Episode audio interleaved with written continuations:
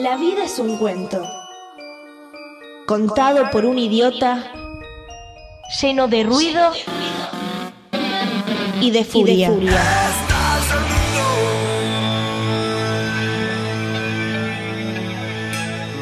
Que no significa nada. El sonido y la furia. Un programa no solo literario.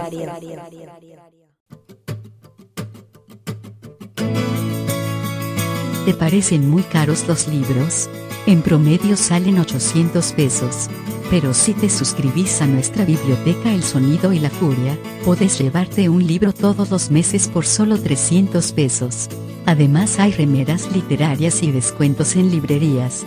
Visita nuestro Facebook y el link en nuestra descripción. Gracias por acompañarnos en esta aventura literaria. El Sonido y la Furia, el mejor podcast de literatura.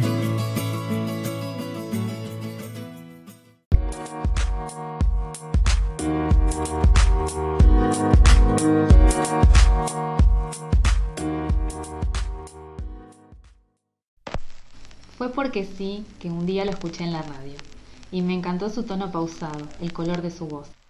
Sin darme cuenta comencé a escucharlo todos los días, y cuando sí me di cuenta yo estaba interactuando en Facebook con sus seguidores. Es que era muy divertido. Él escribía alguna ironía sobre cualquier cosa que hubiera pasado y todos nosotros, más nosotras que nosotros, nos volcábamos a discutir si tenía razón o si no, o si era un chiste, y entonces hacíamos otro para mostrar nuestro humor, o si era un enigma, y entonces tratábamos de adivinar de qué estaba hablando. Así, dándome cuenta y no, un día creí que su ironía me incluía particularmente a mí. Quizás fue una necesidad que nació de alguna carencia. La verdad no lo sé. Pero mi vida desde ese momento no tan preciso se anudó fuertemente a la certeza de que estaba hablándome a mí, solo a mí, y estaba segura de ello. No podía contárselo a nadie porque sabía que me iban a decir que era un delirio. Incluso cuando creía que tenía pruebas, yo misma me daba cuenta de que mis argumentos solo se basaban en una creencia. Y a esa altura no quise ponerlos a prueba. Pensaba todo el día en ese que era más que su voz, y alimenté la fantasía. La alimenté con escenarios y palabras, con encuentros y largas caminatas, y entonces tuve nuevas certezas. Una de ellas era que dialogábamos. Era un diálogo que solo los dos conocíamos, y estaba a la vista de todos, aunque nadie podía verlo. Hablábamos a través de los posts del Facebook.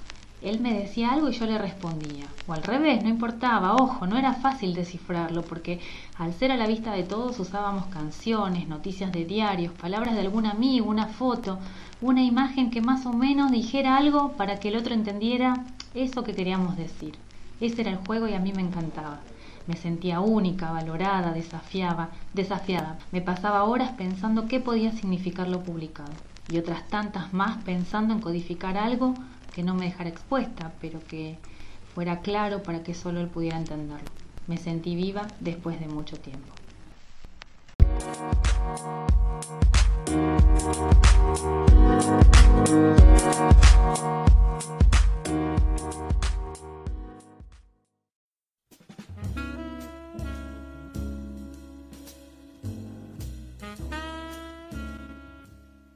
Muy buenas noches, sean bienvenidos y bienvenidas a este formato extraño, a este mundo eh, totalmente nuevo para nosotros, llamado Spotify y redes sociales, pero seguimos siendo el sonido y la furia. Tal cual, tal cual. Estamos haciendo nuestra versión es podcast eh, que también sale para para, eh, Para todas las todas las todos los formatos en los que puede salir el podcast.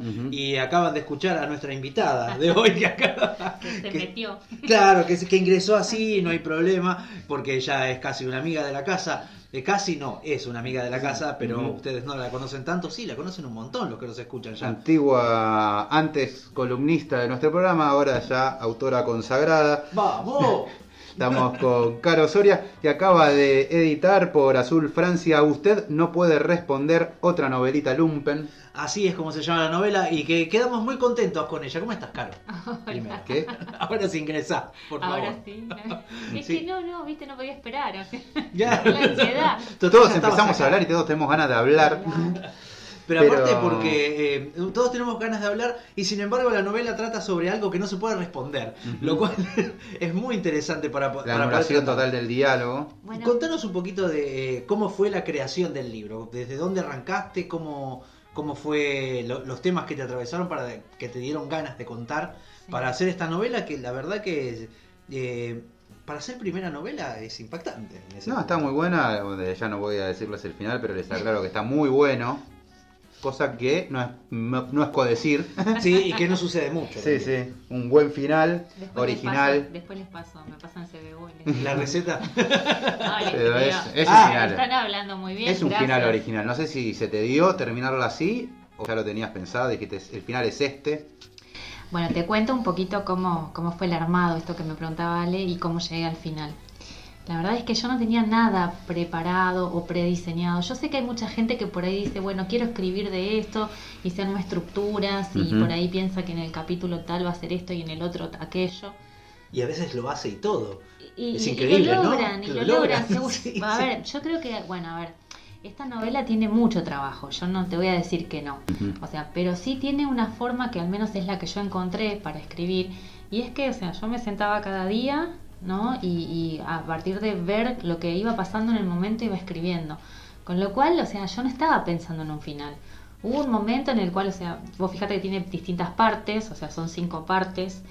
Eh, yo recuerdo haber trabajado sobre la primera parte y cuando sentí que esta voz se agotó, hasta acá llegó esta voz, entonces sentí, a- acá no, no hay más para decir. Y entonces, bueno, ahí me encontré con Dios, ¿y ahora cómo sigue? Y, y- y no podía forzar esa voz.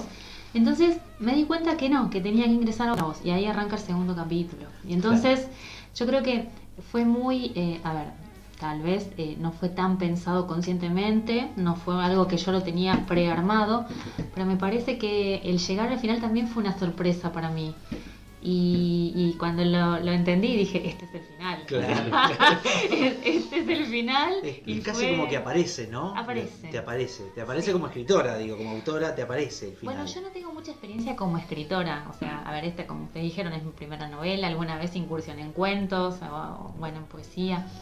Eh, la verdad es que eh, esto, es- esta es la forma que encontré, me sorprende, no sé si se va a volver a repetir, con lo cual estoy como es digo, tema, ¿viste? Una que hiciste la primera novela y ahora. ¿Y ahora qué hago?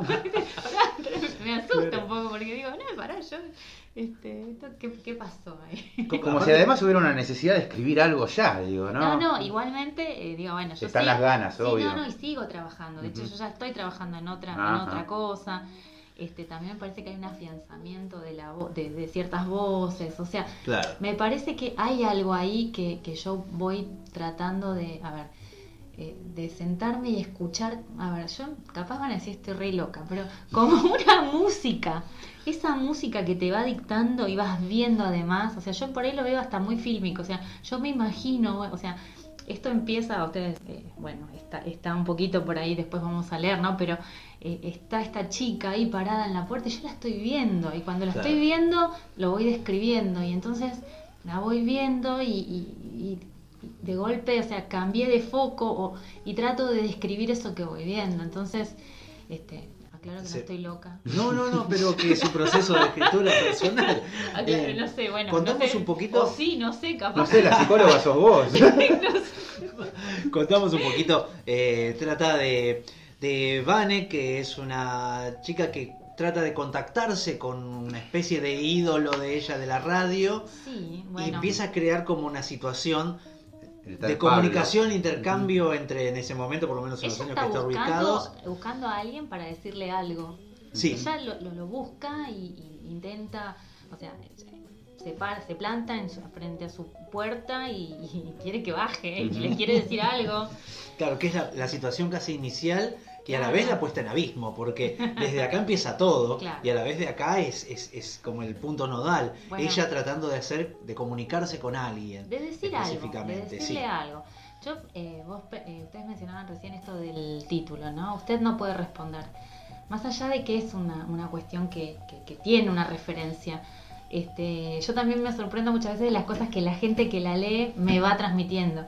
Me pasó que una persona me dice, wow, me dice, eh, yo toda la, la- la novela me preguntaba eh, quién no puede responder y a qué no puede responder. Porque Claro. además, o sea, si bien la referencia es clara, vos te vas encontrando lateralmente con muchas situaciones donde esto queda, eh, a ver, eh, es- este personaje que está ahí parado para buscar a esta persona, pero después tiene lateralmente otras historias o va contando parte de su vida o de su trabajo Y también se dan estas situaciones donde la, la respuesta no aparece o donde lo que se dice no es escuchado.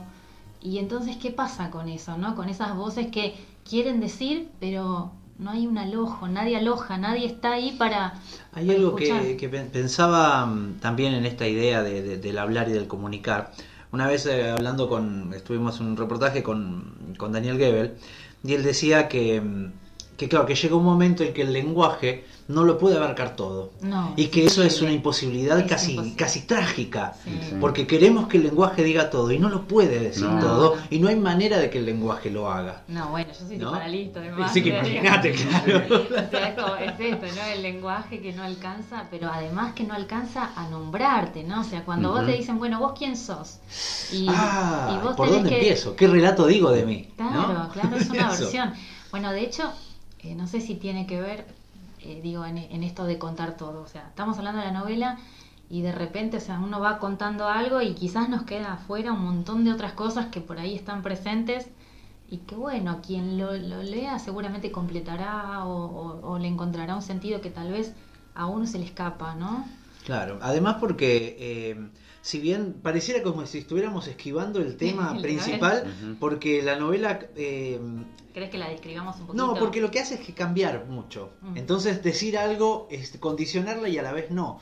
Hay como una especie de, de idea de situación am- filoamorosa o idealiza, ideal donde ella va a ir a buscar a alguien que con el que ya imagina una relación. Claro. Ahora, después de ahí, la novela empieza a desarmarse por un montón de lados en muy pocas páginas, que eso también me parece un re logro, porque están las historias de la gente con la que ella trabaja, que ella es eh, una especie de asistente social, ¿no? De, Sí, de un colegio decir una marginal. operadora, una operadora que está ahí, que, que- que no queda muy definido, pero que está dentro de un contexto de, de mucha vulnerabilidad social. Claro. Y están las historias de esos de chicos. chicos, sí, A la vez está la historia del, del hombre este que es Pablo. el buscado, el objeto, casi el objeto de ella, el objeto buscado de ella. Que también ¿no? tiene su crisis Y también no de puede una responder. mujer que lo dejó sin decirle nada, que sin permitirle una, una devolución. Digo, me, me dejó, listo, y me quedé Claro. acá. Tiene- una saber historia por qué, atrás. nada. Sí, y con una y que de queda abandono. estancado en esa relación, ¿no? O sea, aparece ahí la posibilidad de concretar, de rearmar una vida y él elige el dolor de alguna manera, elige seguir manteniendo ese recuerdo. Y sí, qué sé yo. Lo, lo estamos pensando, No, lo no, estamos sí, pensando. Sí, es que yo te podría, yo podría pensar, digo, este, el, el otro día alguien me decía, bueno, mira, y yo la veía a ella ahí tan, eh, tan obsesionada con esto y, y él tan pobre, tan caído, pero él sigue adelante, me dicen. Mirá, ¿Viste? caído y todo, seguía adelante. Sigue adelante, pero mirando atrás. Claro, bueno, y después hay una parte que yo siempre me, me río donde hay una parte donde viene otra chica ¿no? y dice, lo toma de la mano y lo obliga a caminar, o sea, digo, No, igualmente vos me decís, sigue adelante, digo, sigue adelante porque tampoco le dieron otra chance, digo, quedó Claro, a la deriva. Bueno, bueno. Yo, yo también pienso y, y creo que la novela tiene, tiene esto, ¿no? Tiene tantas eh, cuestiones que uno puede completar desde la propia historia personal y de la mirada. O sea, vos fíjate, estamos hablando de un personaje y tres miradas distintas. Yo creo Sí. que, que Ujú. eso es- Sí, porque dejás también el- Queda esa abierto. abierto y ese abierto, logro abierto, de, de la queda escritura de abierto. no querer explicarlo todo. No, e- es que para mí, este, yo, yo creo que se puede entender, eh, esto ya se los conté, pero que se puede entender la novela de distintas maneras. Si vos lees la primera parte, eh, seguramente te vas a hacer una idea de esta chica, hasta obsesionada, eh, tomada por eso y, y hasta uno podría decir, este, uy, esto va a terminar mal. Claro, claro. O sea, que, o sea, acá este pibe un día sale, esta piba lo, lo- o sea, termina mal. O sea, vos sí, sí, sí, vas sí. anticipando que hay hasta una, una locura, hay algo ahí. Y, y después llega un punto en la novela en el cual este, eso va virando y te encontrás con esta otra historia y tal vez te encuentres con una tercera historia, que eso es lo que me parece para mí un poco interesante y por eso eh, la sorpresa, Por ¿no? eso, Al final. aparte tiene tiene esa- esos espacios en blanco, que, que al mejor estilo de Hemingway, casi que, que uno lo- Wow. los rellena con eso. Después te paso por dibujo. No, pero de verdad. De verdad, de verdad, ¿eh? porque. No, pero sí, es, una- porque. sí, es un estilo. Ujú. El- que, que tiene que ver aparte por la cantidad de diálogos. Mm. Por- eh, sin embargo, digamos, pareciera una exageración lo que digo, pero sí hay algo de Hemingway en eso, el del, del diálogo y en el diálogo tan realista, por decirlo de alguna manera, o, o con una ref- referencia ideal, claro. Entonces hay cosas que se manejan en los silencios de esos diálogos. Eh, y están muy bien y de, y de un dinamismo muy, muy interesante en ese punto. Y estamos dejando Ay, afuera una cosa que, que pareciera que... No, seguí, seguí diciendo no. que dale. Seguimos, que seguimos me encanta, dale, seguí diciéndome lo que me encanta. Porque, porque estamos dejando, creo que hay algo que, que me sorprendió después de darme cuenta también, es la influencia en, en las formas de comunicación y en las nuevas tecnologías que están ahí Sí. y están tan normales, como, Sí. como lo hablamos alguna vez. De Eh, hecho, Pablo que trabaja en un programa de radio, o sea, es un comunicador, o sea, es todo. Ya en sí, entonces él habla y los demás no le pueden responder excepto por mensajes, Ujú. ¿no? Y las redes sociales empiezan a tener una fuerza importante, pero a la vez no es una temática de eso. No estamos hablando de las redes sociales. No. Es una forma más de comunicación y está tomada Es una forma más de que cualquier novela que se escriba hoy no puede estar exenta de las redes sociales. Digo. Sí, sí, sí, personaje, sí, sí. imaginemos un personaje hoy sin un celular, sería Claro. casi Imposible. ridículo, ¿no? Claro, claro, claro. Y eso me pareció también eh, muy bien llevado, muy bien llevado porque no, no apelás a recursos antiguos digo, o recursos viejos, sino con lo que hay se cuenta la historia que hay. Y eso me parecía muy, muy interesante. Eh, contanos un poquito también esta idea de la construcción de los personajes. ¿Cómo, una vez habíamos hablado, estamos hablando siempre como si hubiéramos hablado antes, y de hecho por- probablemente así lo sea, pero el Ya punto... vivimos esto, no fue un error de la Matrix. Este, el, el programa de Yabu se llama este. Toma dos. Toma dos. Eh, y había algo de que, que nos había llamado la atención también, esto de los personajes que, que tienen actitudes contradictorias. Ah, sí, sí, sí. ¿no? sí. Lo realista y lo fantasioso de cada Bueno, personaje. sí, que en un mismo personaje puede haber un anclaje tan pegado a la realidad, a una situación sociopolítica y, y económica muy, muy fuerte y muy, muy bien definida, y que después tenga unos delirios de, ¿no? de, de- de fantasear con cosas y vos decís, ¿cómo? es? Claro, sí, pero las personas sí, son así. sí. Las personas son así. Sí. Digo, no quiero ser malo, pero digamos, una persona que está muy pegada en un- una situación real así también puede ser religioso. Y eso, si bien es un pensamiento mágico, digamos, pareciera como si, si fueran contradictorios y no lo vivimos como tal. Bueno, en todo caso, a mí, a mí me parece que muchas de las formas, este, a ver, ah, yo no quiero ponerme teórica ni clínica, ¿no? Pero Por favor, es el momento. No, no, pero, pero vos sabés que hay algo que, que tiene que ver con las defensas que cada uno va construyendo, ¿no? Entonces, bueno, vos tenés acá un personaje delirante que se imagina cosas, que, que fantasea, pero bueno, justamente enfrentar una realidad muy, muy fuerte, digo, bueno, a veces es necesario, digo, es necesario, lo digo, Claro. lo digo, pero, o sea, cada uno encuentra una respuesta, si querés, ahí, ¿no? Porque a veces los síntomas son respuestas sintomáticas, digo, este, que quizás este, no son tan conscientes, pero que aparecen, digo, eh, muchas veces eh, la respuesta aparece, ¿no? Desde el cuerpo, desde el, el síntoma, desde la, no sé, desde otro Tiene lugar. una salida por otro lado. Por otro lado, sí. Sí. Y bueno, entonces, digo, esto que vos decís de lo, de lo contradictorio, sí es llamativo en este personaje, sobre todo en el personaje de, de Vero, este, donde ella, o sea, sí, o sea, enfrenta realidades pesadas, Sí.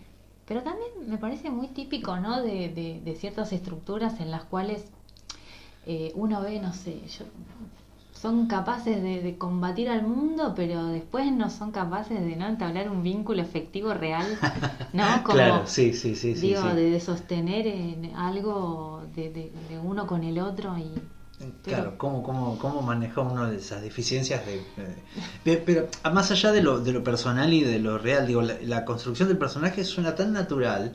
Imagino que ni le habrás pensado, que no, suceden. no, no, que yo, suceden. a mí me pasó que, que me fui encontrando con cosas en la novela que yo también me asombro de que estén. Entonces digo, a ver, no, no es que soy tan genial, digo, no es eso, sino que, este, bueno, a ver, este, yo como te decía, de repente iba viendo eh, cómo se iban moviendo estos personajes y trataba de describirlos y trataba de, de ir diciendo y, y armando, ¿no? Esa trama. O sea, esa es la construcción que yo fui haciendo, o sea, volviendo sobre la palabra, sobre cada cuestión que, a ver, hay algo también en la novela que yo espero que esté logrado y si está logrado, digo, me quedo, pero fascinada. ¿Por qué? Porque vos llegás al final y te sentís raro y decís, no, pará, me perdí algo. Sí, hay algo que no Hay está. algo que, que- que no llegué a, a- a- a- a- a agarrar. Y entonces vos tenés que volver. Pero ahí es donde está para mí el trabajo. Y es, o sea, yo no te mentí. Yo todo el tiempo, Claro. digamos, o sea, la historia del- de los personajes te fueron diciendo, te anticiparon. Vos no te diste cuenta. En Claro, todo caso, o no, claro. no te quisiste dar cuenta. Claro, claro. Sí. O, o no te lo dije de manera que vos puedas inferirlo tan fácilmente. Claro, Claro. pero no hay mentira. Entonces, o sea, volver sobre la historia, eh, a ver, porque si no sería, te estoy defraudando, digo, te estoy Claro, estafando. te estoy estafando. más claro, y no sí, sí. es esa idea, digo, a ver, de repente ha- hay palabras que están impuestas porque tenía que ser, eh, a ver, eh, según pude recordar, porque Claro. en algún momento estuve acá y vos capaz que lo pasaste por El- alto el- y no. el- según pude recordar, me- Sí. vi- mirá, volvemos a las comparaciones Sí. eh, magnánimas, ¿no?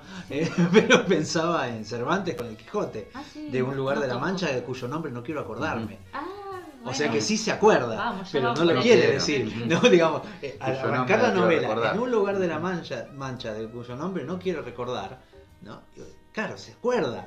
Lo que está diciendo es que en realidad se acuerda, pero no te no va a decir va a cuál. decir. Y entonces empieza a jugar con esta, con la forma de ocultar, decir y ocultar a la vez. Sí, ¿no? Y, y desde ahí me parece que, que, que va un poquito también esto. Hay escenas que, que, tienen- que tienen mucha fuerza, desde aparte de lo pequeño y desde lo desde las pequeñas cosas de, de- de- de- de las de lo cotidiano. Sí. Eh, recuerdo hoy eh, la de la del café, la del café cuando Bueno, ¿quién no tiene es una de la recuerdos, historia de infancia, ¿no? Sí, de sí. decir, mi papá me despertaba a los gritos, me trataba mal y me mandaba a comprar a las Sí. 7 de la mañana, Cómo lo 8 de la mañana. Lo re odiaba los domingos, pero llegaba a casa y estaba el café listo y sentía el olor y... Y es el mejor recuerdo que tengo. Claro, Esa- esas escenas son hermosas, y vos decís, Bueno, desde claro. la sencillez, ¿no? De, de- de esas cosas y lo sensorial y también lo incomunicacional, Ujú. no poder comunicarlo, ¿no? Digo, eh, decían que la infancia no es eh, no es linda en sí misma, sino que es lindo recordarla.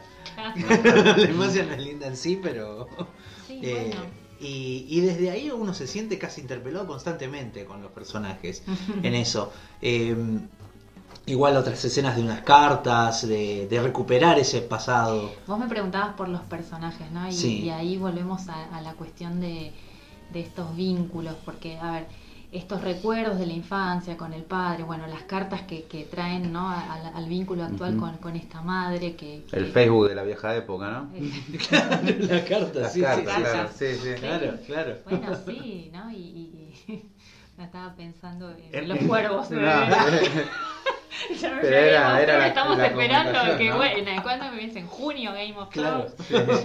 No sé. Bueno, la cuestión es que eh, me parece que también sutilmente, o, o no sé, hay una lógica, digamos, de, de- de esta, de esta familia, digamos, y, y un actuar en el cual ella se vuelve tan fría, distante para algunas cosas, ¿no? Capaz de, no sé, olvidar y dejar todo vínculo, romperlo y que no le importe y seguir adelante y Claro.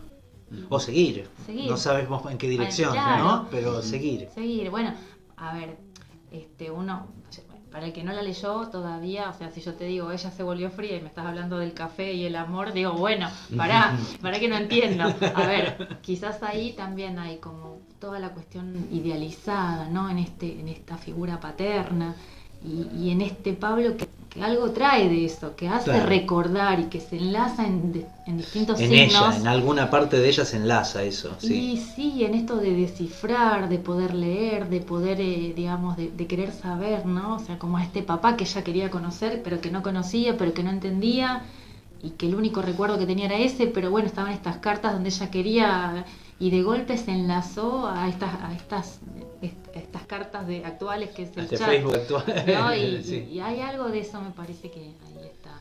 en, en- Se en está el, contando. en el terreno de lo de, volvemos de lo comunicacional en ese sentido y además de lo sensorial que, Mm. que está muy bien logrado me parece en ese punto cómo, cómo podemos llegar a, a sentir y a, a- y a vivir y tener empatía con estos personajes y estas historias desde esos lugares eh, sencillos y a la vez profundos. Porque no es sencillo desde el, desde el no sé discuto porque la torta está mal escrita como hacen no sé, esas películas no sino que está puesto desde un lugar más profundo más de bueno y a mí qué yo qué recuerdo de eso Sí. y a mí qué me pasa con eso cuántos amores tuve de esta manera ¿Qué- no hay una pregunta constante con el lector y un respeto por el lector que me parece que vale muchísimo A mí me novela. parece que, mm, que, que en esto que decís, quizás no, o sea, uno podría apelar siempre a la, a la cuestión, viste, del golpe bajo, ¿no? Ah, claro Y eso para mí sería... o sea, no Golpe bajo. Golpe bajo. Claro. No, sería, o sea, es- a ver, no, no. llega a un lugar común sería no Sí, y te digo que muchas veces, eh, a ver, uno podría pensar que bordea, ¿no? Eso, pero está contado, me parece, desde este lugar que tiene que ver con eh, la honestidad. Sí sí sí, Entonces, sí, sí. o sea, eh, a, a este personaje le pasa eso, o sea, no es que, ay, mi papá era maravilloso, no, era una porquería, tenía que levantarme. me trataba mal sí, para sí. O sea, eh, no, o sea, la, la- la pasaba mal, pero eso es lo que pudo guardar como eh, mejor recuerdo. Entonces, Claro. digo, eh, me parece que esa, esa es la honestidad que hace que no caiga en un golpe bajo o en una cosa cursi, ¿no? sea, claro, de, que- de, que- de- de Que uno busca también de eso, ¿no? Deja de.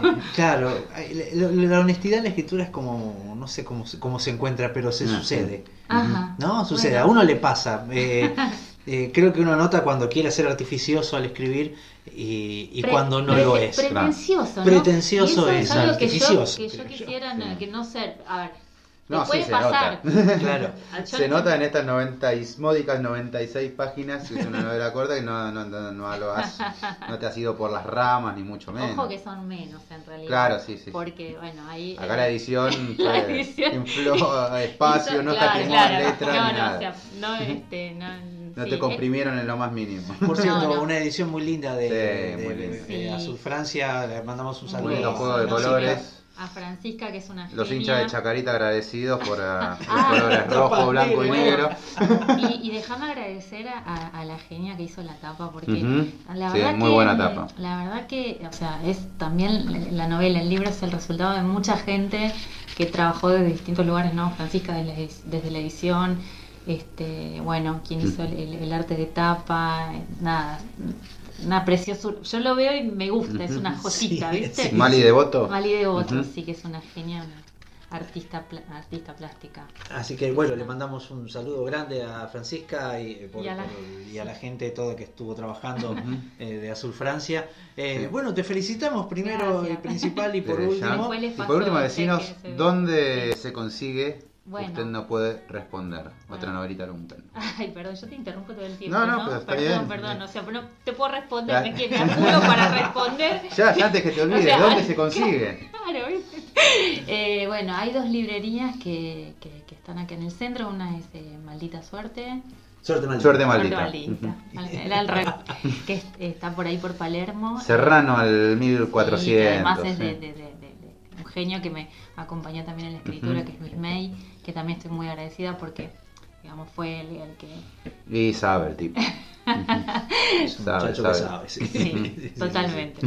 Este, lo dejamos ahí, sabe. Sabe, Sí. sabe. Después estamos en otra librería que es la librería Didón, que está por la calle Ayacucho. Bueno, no sé. Bueno, ahí por- Didon y por ahí, Didón y maldita. maldita. y si no lo pueden adquirir por tienda nube, con envío y con todas esas cosas. Buscar que- Azul Francia también Sí. en Facebook. de- Totalmente. También te pueden buscar a Oscar Osorio Sí, también. sí, sí, tal- totalmente. Eh, va, así es que todo sí. muy artesanal. Claro. Llego yo y. Claro, viene un carrito, lo mandan por Uber. caminando, te digo. Caminando, ¿sabes ¿no? Me parece Sí, que. sí. En bici. No hay nada más romántico que repartir libros en bicicleta, ¿no? Qué Vamos a lindo, decir. mirá, nos sentimos con olor a baguette, ¿viste? Claro, sí, sí. Una bicicleta inglesa. Claro. Bueno, Caro, desde ya, muchísimas gracias. Nos vamos despidiendo. Para cerrar, usted no puede responder de Caro Soria. lamento informarles que los Rolling Stones tuvieron razón en el año 69 cuando dijeron You can't always get what you want, así que no jodimos absolutamente todos, no vamos a tener todo aquello que deseamos. Hasta el episodio que viene, lean mucho, escuchen mucha música y si se animan, escriban.